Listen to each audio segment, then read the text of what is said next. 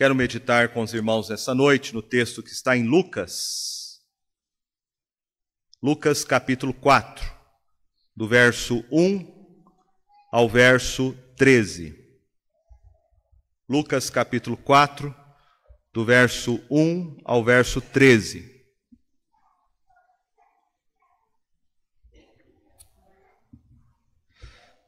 Existe uma trindade maligna. Há pelo menos três fontes de tentação. Nós somos tentados por nós mesmos, tentados pela nossa própria cobiça, nós somos tentados pelo mundo que nos cerca e também somos tentados pelo diabo. E eu quero meditar com você nessa noite sobre a metodologia da tentação. Então acompanhe a leitura, Lucas capítulo 4, do verso 1 ao verso 13. Assim diz a palavra do Senhor: Jesus, cheio do Espírito Santo, voltou do Jordão e foi guiado pelo mesmo Espírito no deserto durante 40 dias, sendo tentado pelo diabo. Nada comeu naqueles dias, ao fim dos quais teve fome. Disse-lhe então o diabo: Se és o filho de Deus, manda que esta pedra se transforme em pão. Mas Jesus lhe respondeu: Está escrito: Não só de pão viverá o homem. E elevando-o, mostrou-lhe num momento, todos os reinos do mundo. Disse-lhe o diabo: Dar-te-ei toda esta autoridade e a glória destes reinos, porque ela me foi entregue, e a dou a quem eu quiser. Portanto, se prostrado me adorares, toda será tua. Mas Jesus lhe respondeu: Está escrito: Ao Senhor teu Deus adorarás e só a ele darás culto. Então o levou a Jerusalém e o colocou sobre o pináculo do templo e disse: Se és o filho de Deus, atira-te daqui abaixo, porque está escrito: Aos seus anjos ordenará a teu respeito que te guardem, e eles te susterão nas suas mãos, para não tropeçares em alguma pedra. Respondeu-lhe Jesus: Dito está: Não tentarás o Senhor teu Deus. Passadas que foram as tentações de toda sorte, apartou-se dele o diabo até momento oportuno. Nós temos aqui esse relato que Lucas faz sobre a metodologia usada pelo diabo para tentar o Senhor Jesus Cristo. O Senhor Jesus Cristo foi duramente provado durante esses 40 dias. O texto nos informa que ele foi levado pelo próprio Espírito Santo quando ele havia saído do Jordão. E o que aconteceu no Jordão? No Jordão, nós temos o registro nos versos anteriores que Jesus Cristo foi batizado por João Batista, o último profeta. E ele foi declarado como filho de Deus. Os céus se abriram e o Espírito Santo desceu sobre ele em forma corpórea, como de uma pomba. E houve uma voz do céu que disse: Tu és o meu filho amado, em ti me comprazo. Após essa declaração pública, em que o próprio Pai nomina de forma clara que Jesus Cristo é o seu filho amado, apontando-o como verdadeiro Messias. Há aqui nessa ideia do batismo uma ideia antiga quando reis, sacerdotes e profetas eram ungidos publicamente. E Jesus Cristo está exatamente sendo proclamado como rei, profeta e sacerdote através do batismo. É a sua unção pública. É a manifestação clara que o Pai faz sobre a sua divindade e a sua humanidade.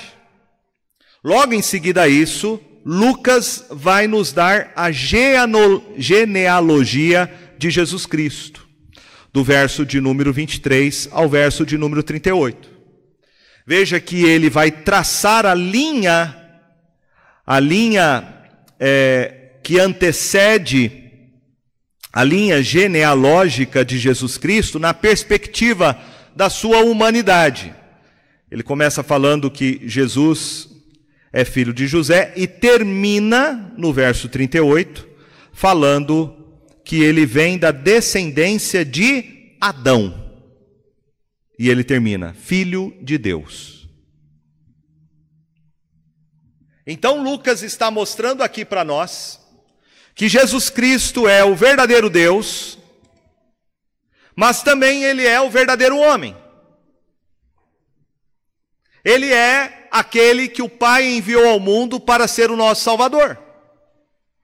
E logo após este evento público que é o seu batismo e a declaração da sua messianidade, o texto nos fala que Jesus, cheio do Espírito Santo, é guiado pelo mesmo Espírito agora ao deserto da Judéia. Nós temos aqui a descrição deste momento de provação que Jesus passa para então ser aprovado a fim de realizar o seu ministério terreno. Então a tentação de Jesus ela teve um propósito.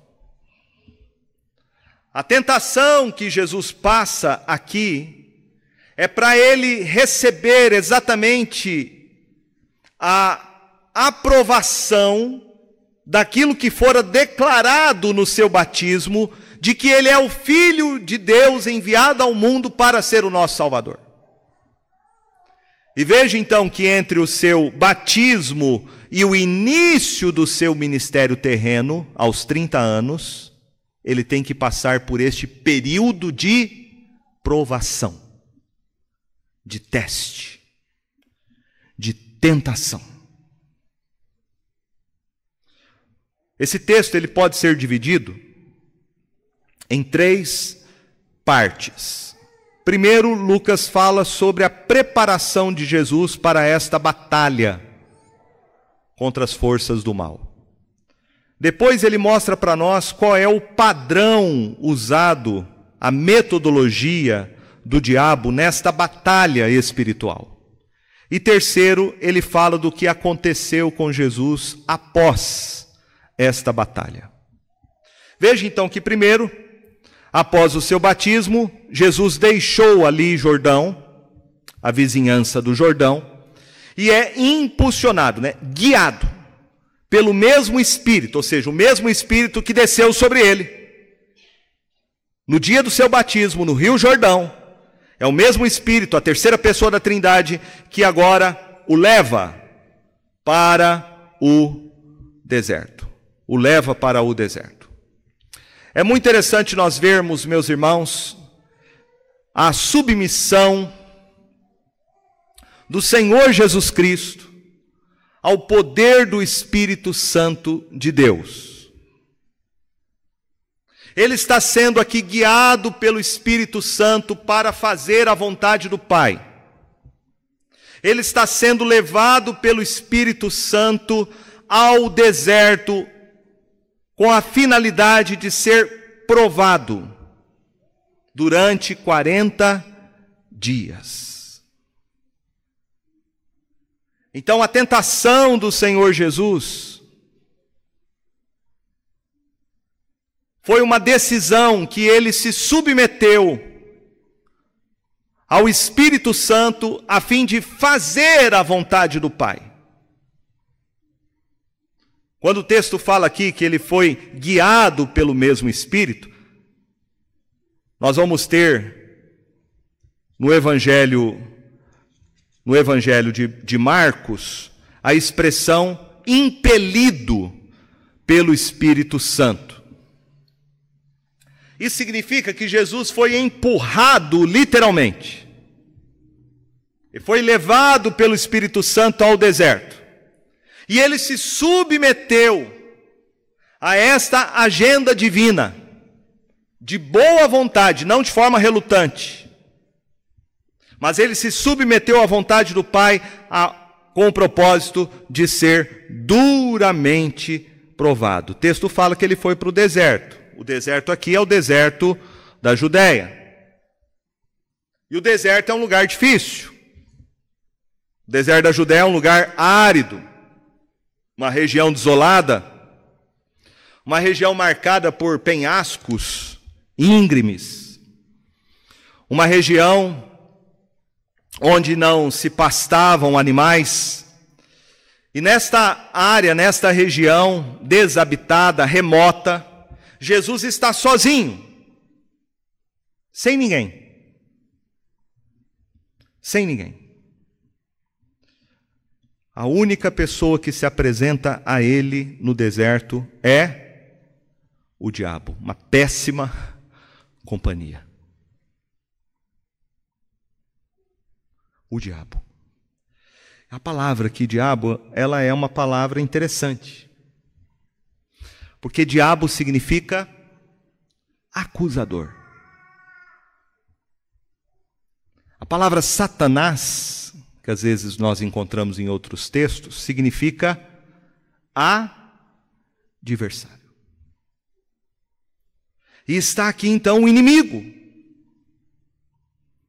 Ele é o acusador, o caluniador, e ele é o nosso adversário. Ele é o nosso adversário. E veja que Lucas vai dizer que Jesus Cristo foi tentado pelo diabo durante 40 dias. Às vezes nós achamos que após os 40 dias ele foi tentado. Mas Lucas aqui diz que durante 40 dias ele foi tentado pelo diabo. Duramente tentado. Ninguém foi tentado em toda a história como o Senhor Jesus, o Filho de Deus. Há alguns que discutem essa questão da tentação de Jesus, dizendo que se ele é o Filho de Deus, por que, que ele foi tentado? Será que havia possibilidade de Jesus pecar?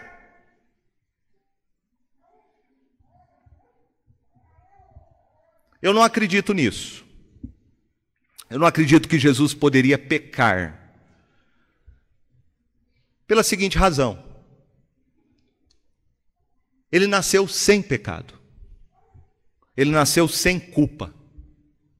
Diferentemente de nós, Jesus Cristo, desde o seu nascimento, foi preservado na sua natureza humana, de maneira que ele não poderia jamais pecar.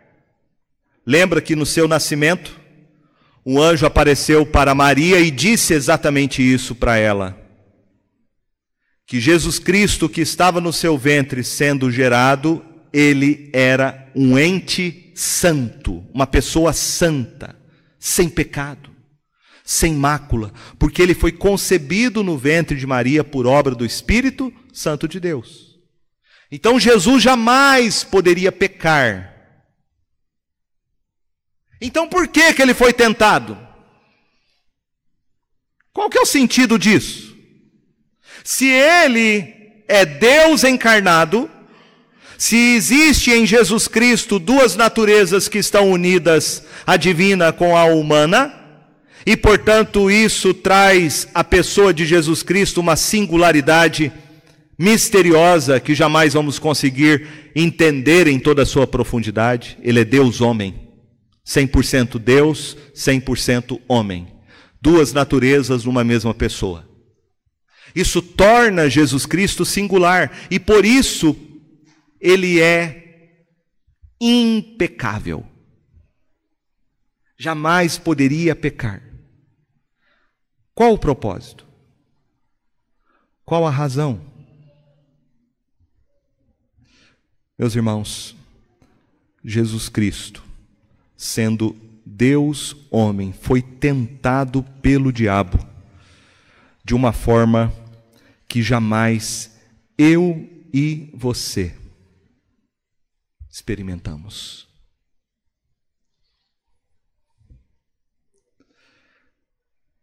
Se Jesus não podia pecar, isso não significa que as tentações que ele enfrentou não eram genuínas. Mas pelo contrário. Ele sendo Deus, verdadeiramente Deus, se torna um homem. E agora, ele está sendo duramente testado, duramente provado. Se a gente fosse fazer aqui uma comparação, nós poderíamos comparar a tentação de Jesus com a tentação de Adão, o primeiro homem. E nós podemos ver algumas diferenças óbvias que tornam a tentação de Jesus uma tentação singular, incomparável. Adão enfrentou a tentação no melhor ambiente possível ele foi tentado no jardim do Éden. Jesus enfrentou a tentação no pior cenário imaginável. Ele foi tentado no deserto da Judéia. Adão viveu numa perfeição, sem pecado no mundo, antes da queda. Não havia pecado no mundo. Jesus Cristo viveu no mundo corrompido pelo pecado. Corrompido pelo pecado, o mundo caído. Adão cedeu logamente, prontamente, à tentação. Jesus, por outro lado, enfrentou tentações repetidas, diz Lucas aqui que ele foi tentado ao longo dos 40 dias. Foi uma intensa tentação que ele sofreu. Adão tinha o jardim, plantas, frutas exuberantes.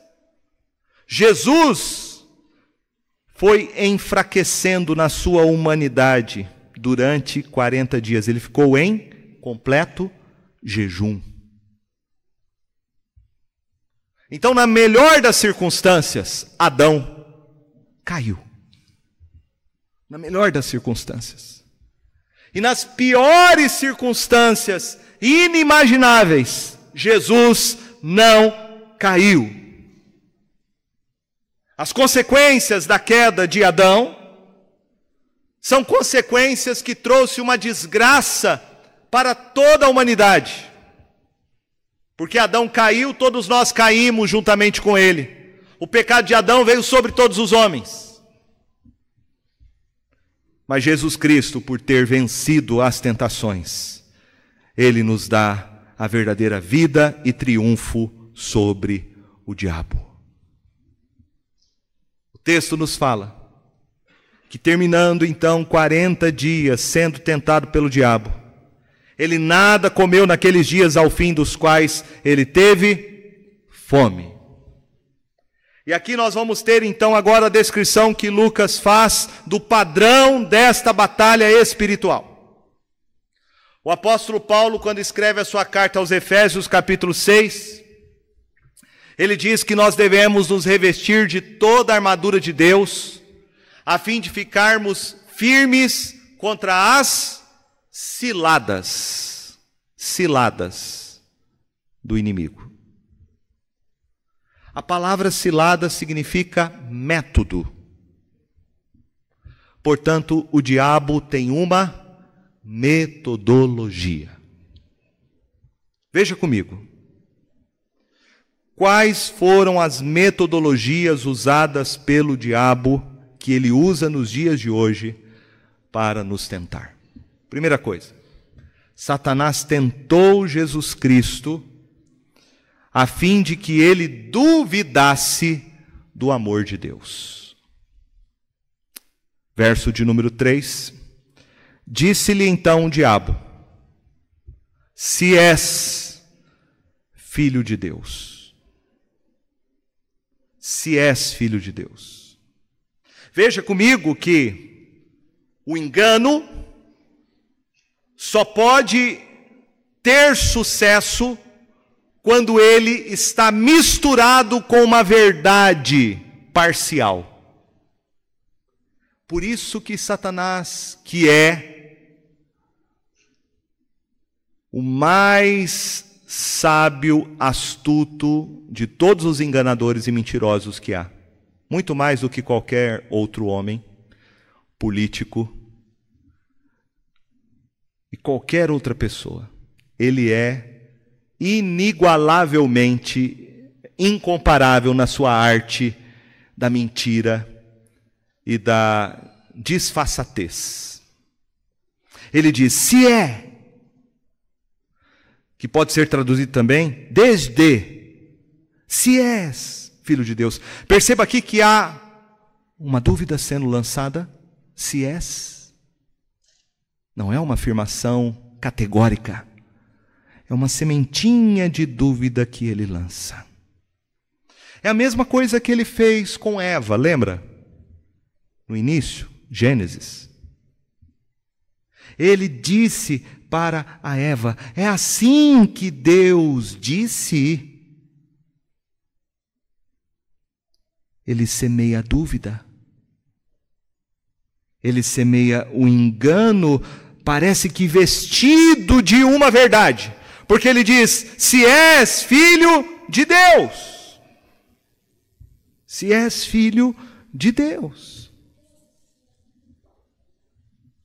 Satanás aqui, meus irmãos, ele não nega a divindade do Senhor Jesus Cristo. Diferentemente de muitos teólogos liberais que não acreditam que Jesus é Deus. Satanás sabe que Jesus é Deus encarnado. Mas ele Embora faz essa declaração, ele a faz lançando dúvidas a respeito da sua real identidade. E aí vem a sua estratégia. Ele diz: Se és o filho de Deus, manda que esta pedra se transforme em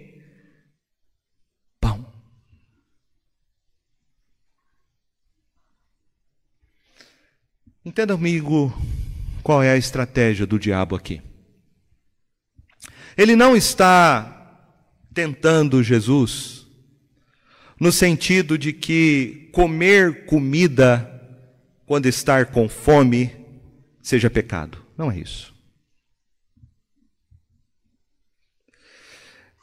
Ele, ele não está aqui é, propondo para Jesus mostrar o seu poder. Porque Satanás aqui não tem público, né? Está somente Jesus e ele. Não havia uma plateia para assistir isso. O ponto aqui de Satanás é algo muito mais sutil, enganoso. Ele está aqui ciente da encarnação de Jesus. Ele sabe que Jesus é o Filho de Deus. E ele está então propondo para Jesus uma proposta a fim de que ele duvide do amor e da provisão do Pai. O que Jesus tinha ouvido da própria boca do Pai no seu batismo. O que ele ouviu? Lucas diz, verso de número 22: Tu és o meu filho amado. Filho amado. Qual é a dúvida que Satanás quer plantar na cabeça de Jesus? Que aquela situação que ele estava passando era uma demonstração de que o pai não o amava.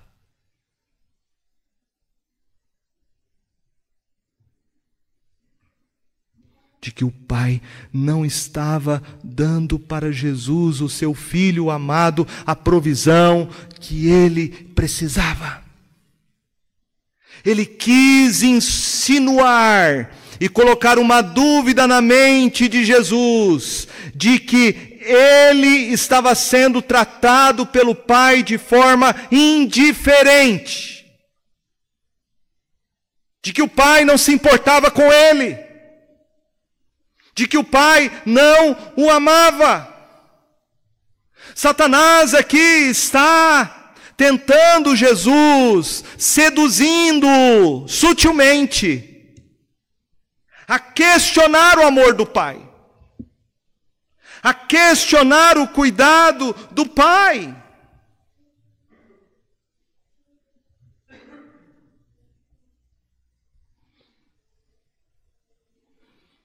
Esta é uma tentação, meus irmãos, que todos nós passamos. Você, quando enfrentar alguma situação de adversidade em sua vida, quando portas se fecham no trabalho, quando vem enfermidade sobre a sua casa, quando parece que as dívidas se acumulam, Satanás, muitas vezes, nessas situações de necessidades, de caristia, de falta de dinheiro, de falta de pão, de falta de alimento, de falta de remédio, ele vai lançar esta dúvida na sua mente. Ele vai lançar esta dúvida mentirosa, dizendo: se você diz ser crente mesmo, você diz que confia nesse Deus, olha a situação que esse Deus permitiu que você vivesse. Esse Deus, ele confia de fato de que ele vai cuidar de você? Olha a situação. Olha a dificuldade econômica. Veja a caristia. Você não tem dinheiro para pagar as suas contas. Este Deus não te ama. Esse Deus não cuida de você. Esse Deus não está com você, ele deu as costas para você. O diabo vai usar, meus irmãos, essas situações para a gente desconfiar do cuidado de Deus. Do cuidado de Deus. Veja qual é a resposta de Jesus. Ele disse: Está escrito. Está escrito. Jesus recorre à palavra, recorre à Escritura. E o texto que ele está citando aqui, de cor e salteado, é o texto de Deuteronômio, capítulo 8. E o texto de Deuteronômio, capítulo 8, é um texto em que Moisés faz um sermão antes do povo entrar na terra de Canaã, dizendo para o povo: cuidado, não se esqueça do Senhor. Não se esqueça que foi o Senhor que cuidou de vocês durante 40 anos, que Ele fez cair o maná do céu. E Jesus cita então este texto dizendo: Está escrito, não só de pão viverá o homem.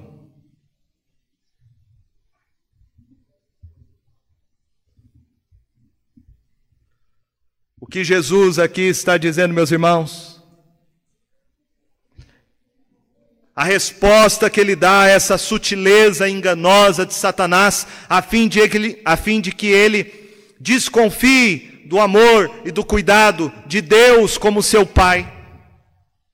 A resposta que Jesus dá é uma resposta de que ele confia absolutamente de que o Pai vai sustentá-lo.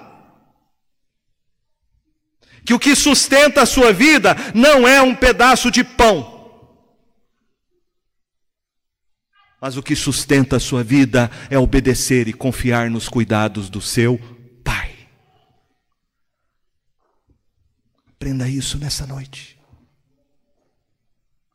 Quem sustenta a sua vida é o Pai. Ele é o provedor. Seja obediente a Ele. Porque Jesus Cristo vai exatamente em outro texto dizer isso.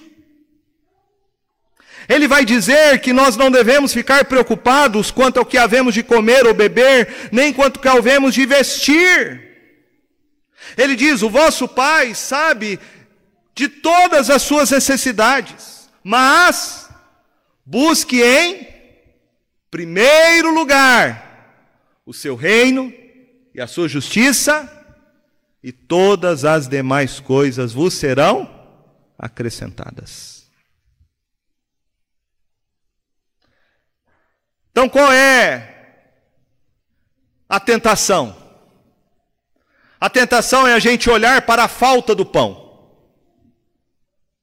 E a gente achar que a falta do pão, que a necessidade, que a dificuldade é falta de interesse, é falta de amor, é falta de cuidado do nosso Pai celestial.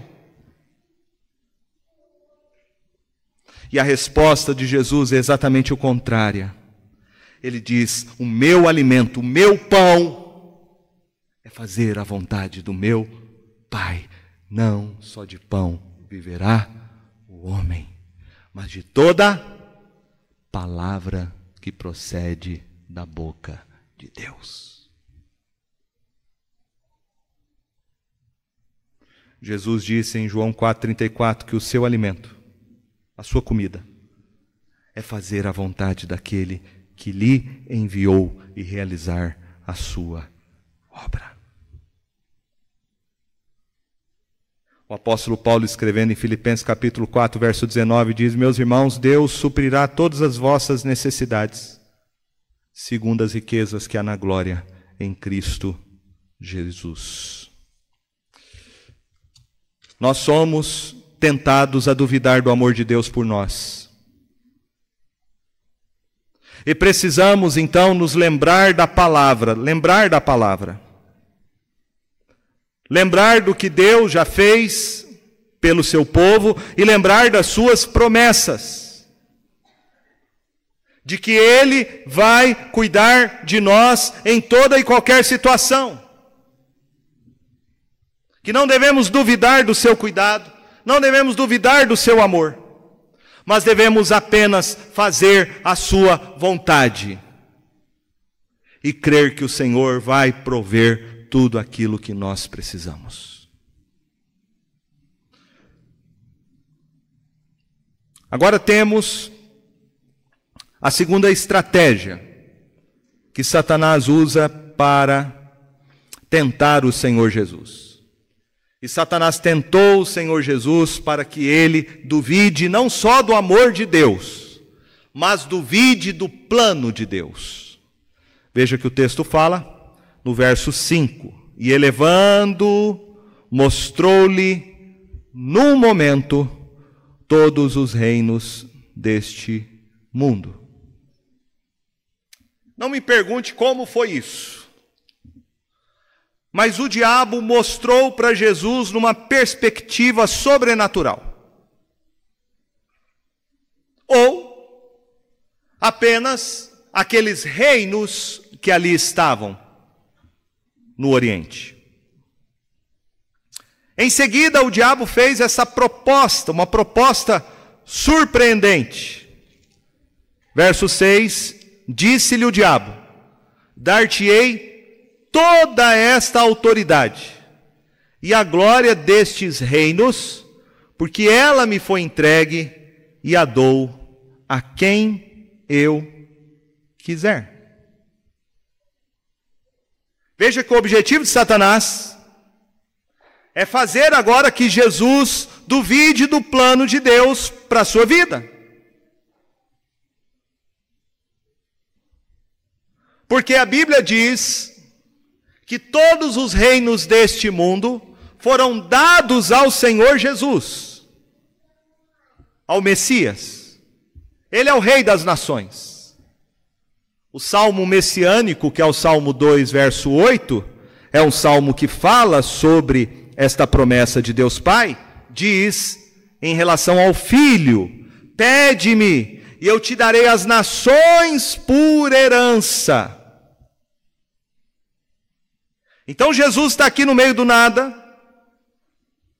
nada mais do que as roupas do seu corpo.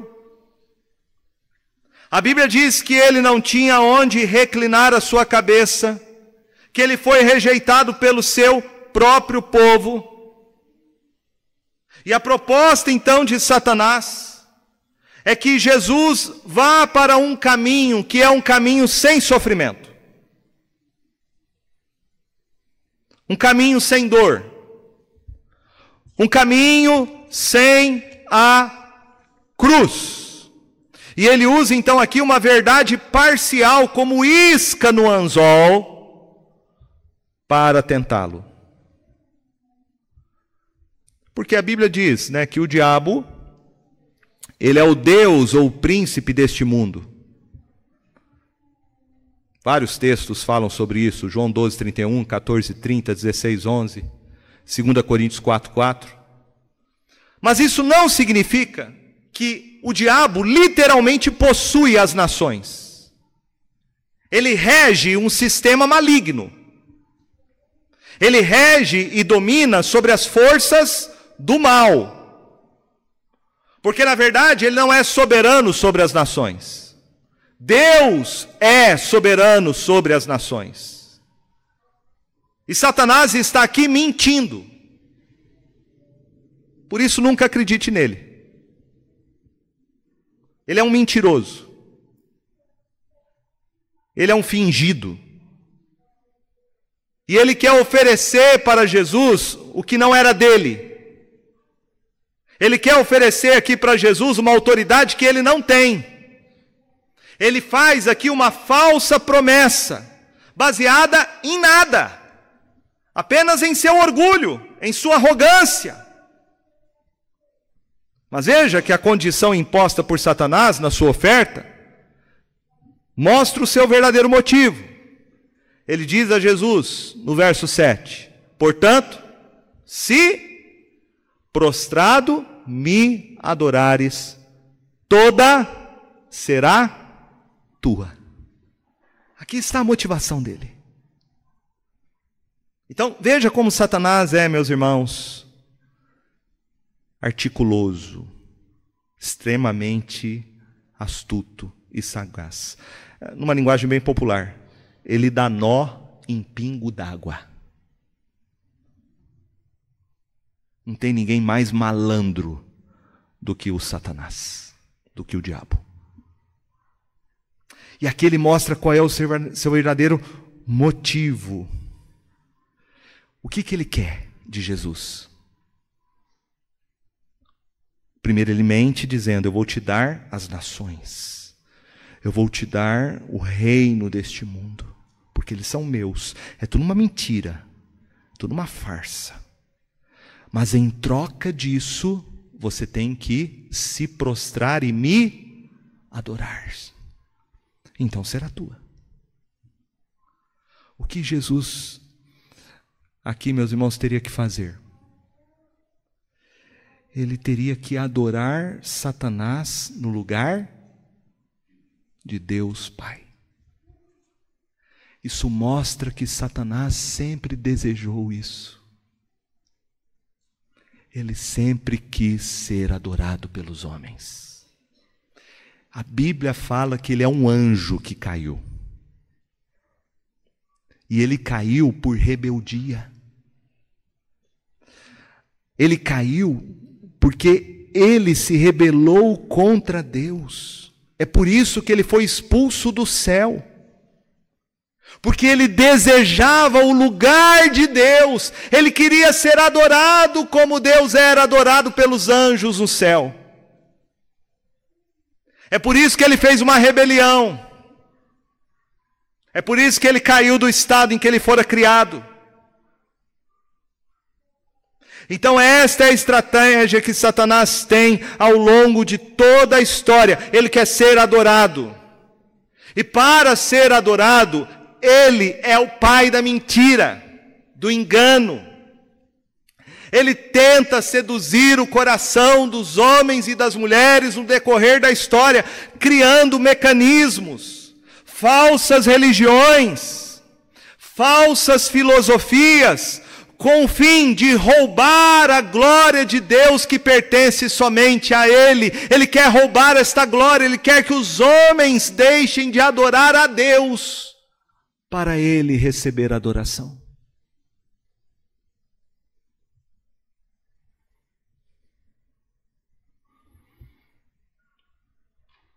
Aqui nós vemos, meus irmãos, que se Jesus Cristo aceitasse essa proposta, parece que o caminho seria um caminho mais fácil. É assim que o diabo vai tentar você. Ele vai tentar você para que você não confie nos planos de Deus para a sua vida. Ele vai tentar você para que o seu coração seja colocado nas coisas deste mundo e ele, ao invés de Deus, receba glória e adoração.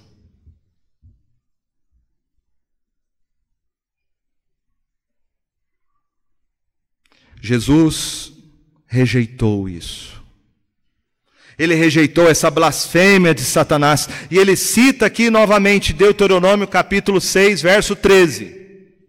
Verso 8, em Lucas diz: Jesus lhe respondeu: Está escrito: Ao Senhor teu Deus adorarás e só a Ele darás culto.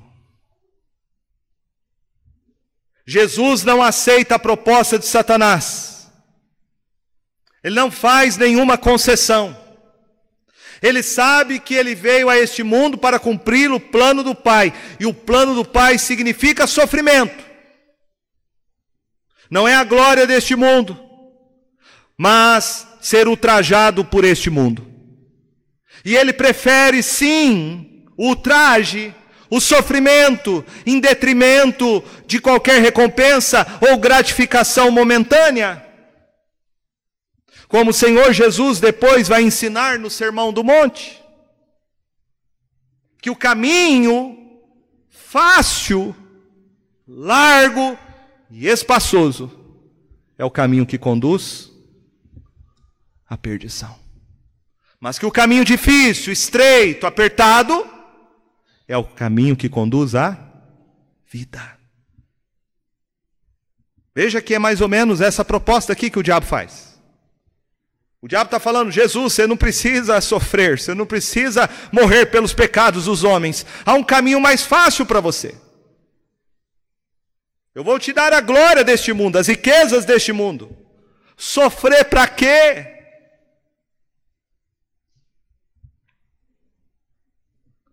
Mas Jesus recusa tudo isso, meus irmãos, porque ele sabe que só a Deus, só a Deus ele deve adorar, só Deus deve ser confiável. Ele se recusa a aceitar as propostas do diabo para fazer o plano de Deus Pai. Jesus entende que não existe nenhum atalho. Jesus sabe que para fazer a vontade do Pai, ele tinha que seguir o plano do Pai, seja qual for o custo, seja qual for o preço, porque ele veio exatamente para glorificar o Pai, adorar somente o Pai e fazer a sua vontade. Em terceiro lugar, Satanás, então, após tentar Cristo na sua metodologia, fazendo ele duvidar do amor de Deus,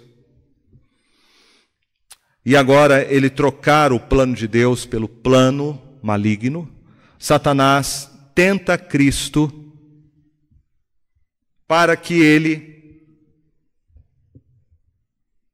duvide da palavra de Deus ou confie nesta palavra de uma forma soberba. Eu vou explicar isso.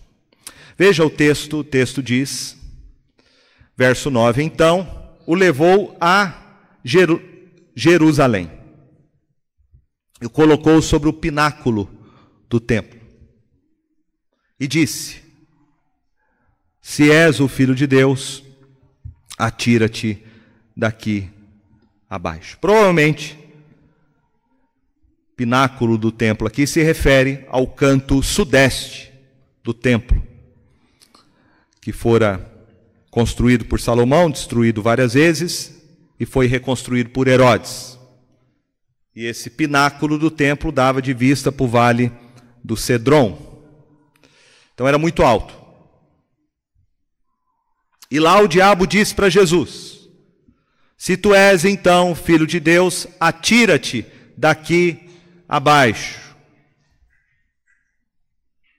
Veja que agora Satanás sendo frustrado em duas eh, tentações propostas, ele agora vai usar a Bíblia. Ele vai usar a Bíblia. E ele agora, na terceira tentação, vai citar um texto bíblico.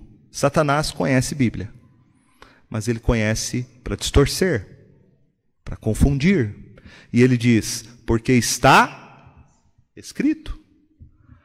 Aos seus anjos ordenará a teu respeito que te guardem, e eles te susterão nas suas mãos, para não tropeçares em alguma pedra.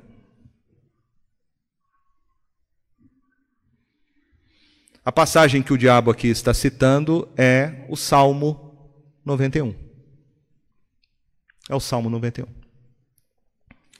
O Salmo 91 é o salmo messiânico. E Satanás aqui está oferecendo para Jesus uma oportunidade para permitir que Deus cumpra a sua palavra.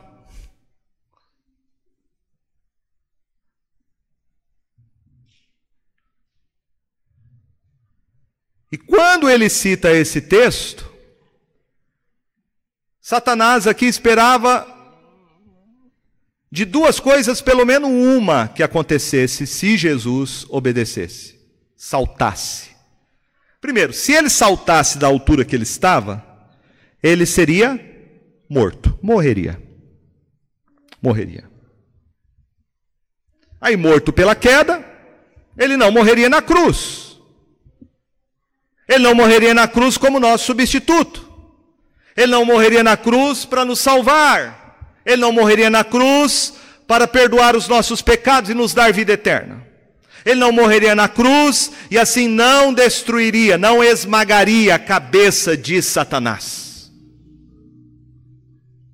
Segundo lugar, se ele não morresse ao cair, Satanás está propondo para Jesus nessa tentação, citando um texto bíblico, que ele, ao invés de confiar em Deus para que lhe guardasse, ele iria colocar Deus no canto, a fim de forçar Deus a cumprir a sua palavra.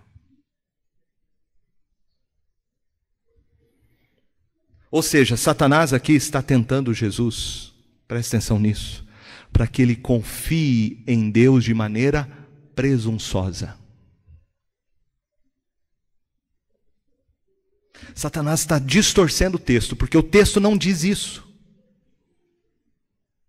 O texto lá que ele cita, que é o Salmo 91, está dizendo que Deus vai dar ordem aos seus anjos para que nos guardem. É Deus quem nos guarda. E ele está dizendo o contrário, ele está tirando o texto fora do seu contexto. Ele está dizendo: Olha, Jesus, se você se jogar, os anjos serão ordenados ao teu respeito para te guardarem. Veja que ele está tirando Deus da jogada. Ele está fazendo com que Jesus, aqui na sua tentação, force Deus a agir. A tentação aqui, meus irmãos, é uma tentação que é muito sutil e todos nós somos tentados a cair nela. Sem dúvida, esta tentação é a mais perigosa das outras duas. Porque aparentemente, esta tentação incentiva as pessoas a exercerem fé em Deus. Mas é aparentemente. Na verdade, essa tentação aqui, ela estimula, sabe o quê? A arrogância do coração do homem. Deus tem que fazer. Deus tem que agir. E meus irmãos, quantas pessoas estão caindo nos dias de hoje nesta tentação? Veja que Jesus responde dizendo: Dito está, dito está, dito está. Jesus está citando aqui Deuteronômio 6,16. Não tentarás o Senhor teu Deus. Não tente o Senhor.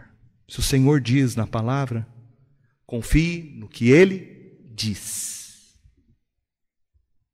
Quando uma pessoa diz assim: Deus tem que fazer, porque eu determino, eu exijo, eu não aceito, eu ordeno, tem que ser curado, tem que ficar rico, porque eu estou mandando, porque eu estou ordenando, essa pessoa está fazendo o que o diabo gostaria que Jesus fizesse. Tentasse a Deus, tentasse a palavra de Deus, não confiasse naquilo que Deus disse em Sua palavra, colocar Deus contra o canto, contra a parede, Tome cuidado com isso, meus irmãos, porque é uma tentação muito sutil. Muito sutil. Você já viu pessoas falarem assim: você tem que fazer prova de Deus? Já viu? Você tem que provar a Deus. Faça uma prova com Deus. Você tem que provar a Deus coisa nenhuma. Provar a Deus coisa nenhuma. Você tem que confiar no Senhor. Deus não é alguém que se coloca, meus irmãos, no canto da parede. Deus não é igual a mim e a você. Deus é Deus. Deus quer que você confie nele. E confie nele somente nele. Não duvide do que ele disse. Não duvide das suas promessas. Não duvide da sua palavra. Porque é isso que Satanás quer que você faça. Quantas pessoas têm caído nessa tentação dos dias de hoje com o falso evangelho que tem sido pregado, que é o evangelho da prosperidade? Evangelho da prosperidade que tem mentindo para as pessoas, que colocam Deus como se fosse um empregado dos homens para servi-los em suas vontades. Quando coisas não acontecem que você deseja, as pessoas então falam: olha, é que você não tem fé, você não acredita em Deus, você tem que fazer uma prova dele, você tem que participar de uma campanha. Estão tentando o Senhor, tentando o Senhor, não estão confiando no Senhor. Não estão confiando na palavra do Senhor, e muitos que caem nesta teologia da prosperidade que foi pregada pelo diabo aqui, quando ficam desiludidos, sabe o que eles fazem? Eles abandonam, eles saem da igreja. Porque, infelizmente, como disse o profeta, o meu povo carece, meu povo está sendo destruído por falta de conhecimento. Por falta de conhecimento. O que nós devemos, meus irmãos, pedir ao Senhor? Jesus ensina para nós em Mateus 6,10. Na oração modelo, a oração do Pai Nosso, ele diz que nós devemos colocar diante do Senhor a nossa vida em oração, em submissão à Sua vontade. Devemos pedir, faça a tua vontade, assim na terra como no céu. Você não tem que dar ordens para Deus. Você não tem que dar ordens. Você não tem que mandar. Você não tem que determinar. Você não tem que decretar.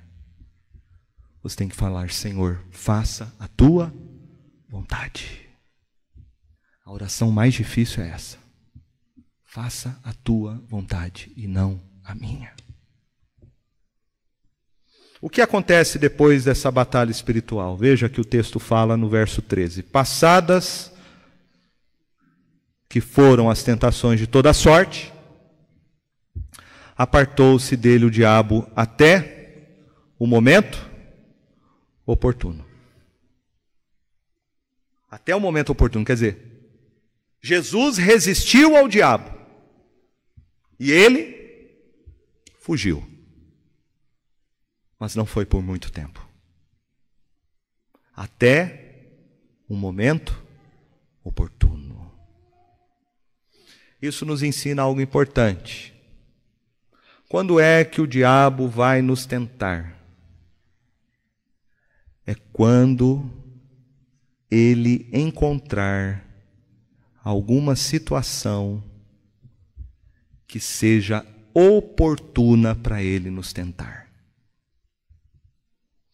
E o diabo vai fazer isso posteriormente no ministério terreno de Jesus. Quando Lucas 22, 28 diz que através de Pedro, Jesus tenta novamente é, é, aliás, que através de Pedro, Satanás tenta novamente o Senhor Jesus, para que ele evite a cruz, evite o sofrimento. E ele vai dizer para Pedro: arreda de mim, Satanás, arreda de mim, Satanás.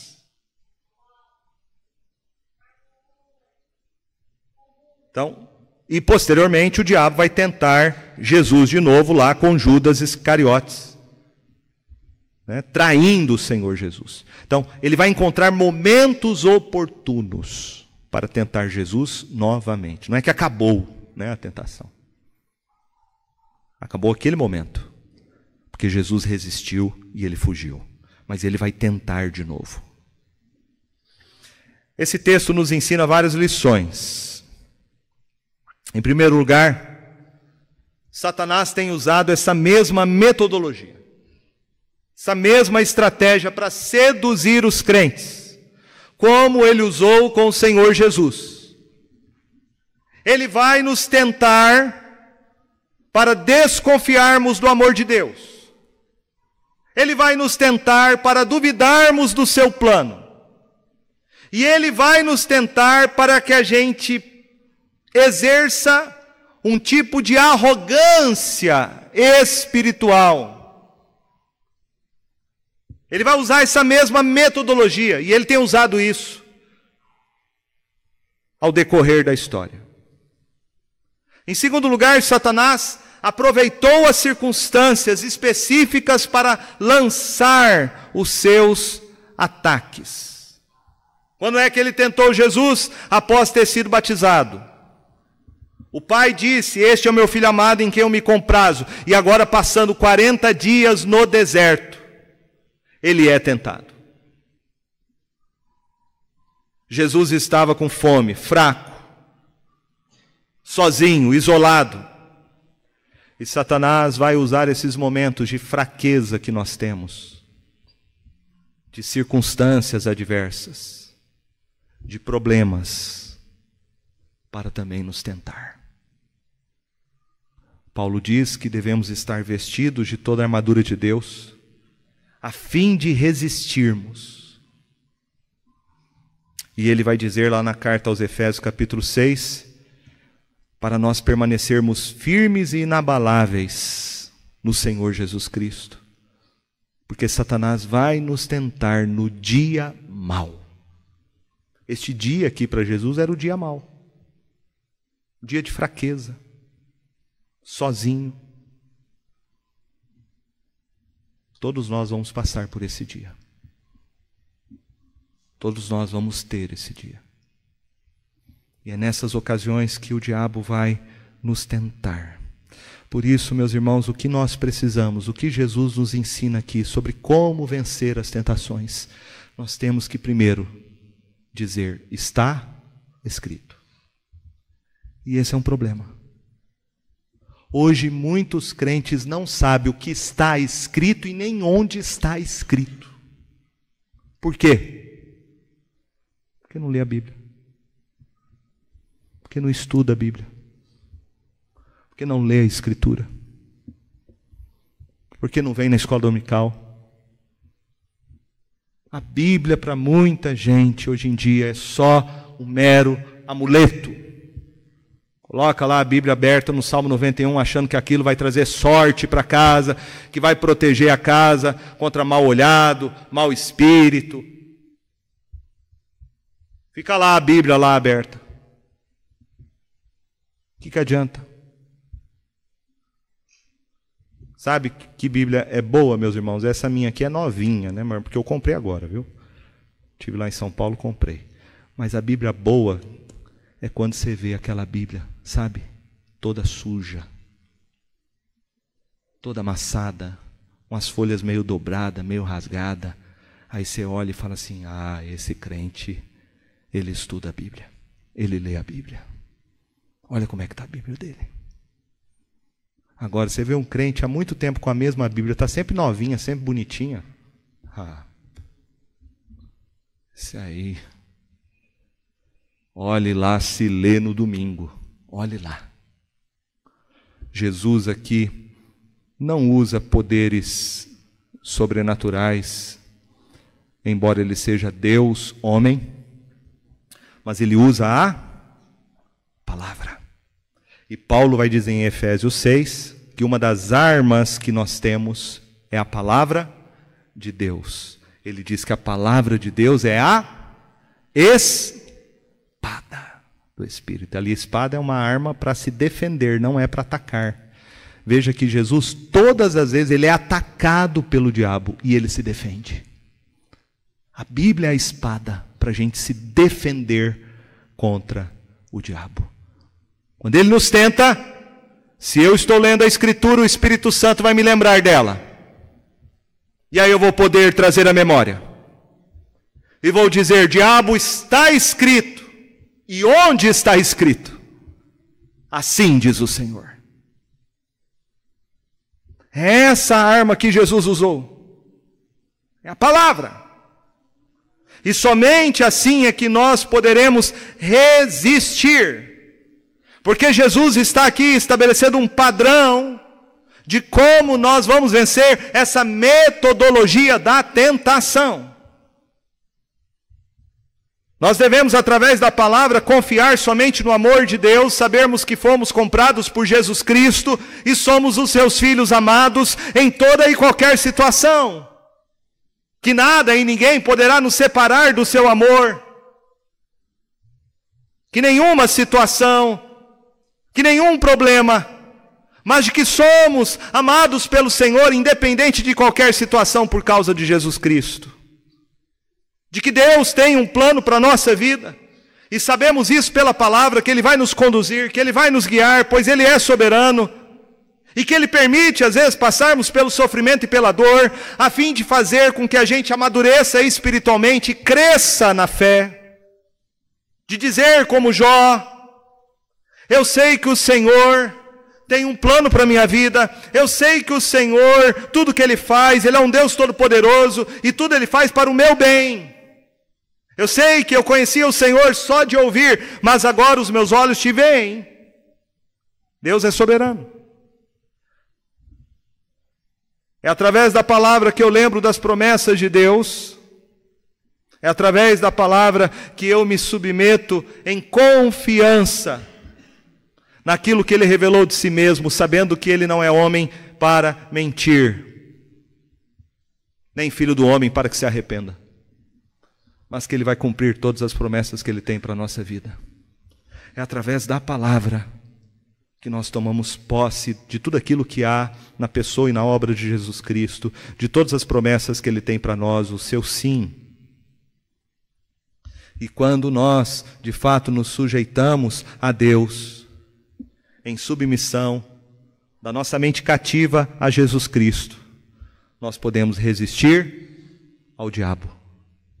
E ele fugirá de nós. Que assim o Senhor nos ajude. Você que está aqui nessa noite. Que você se renda totalmente ao senhorio de Jesus Cristo. Você submeta a autoridade, submeta a autoridade dele em sua vida. Para que você possa vencer as tentações, essa metodologia usada pelo diabo para tentar cada um de nós. Que o Senhor nos dê graça para que a gente olhe para Jesus Cristo e possamos seguir o exemplo dele e confiar somente nele para vencermos as tentações. Amém?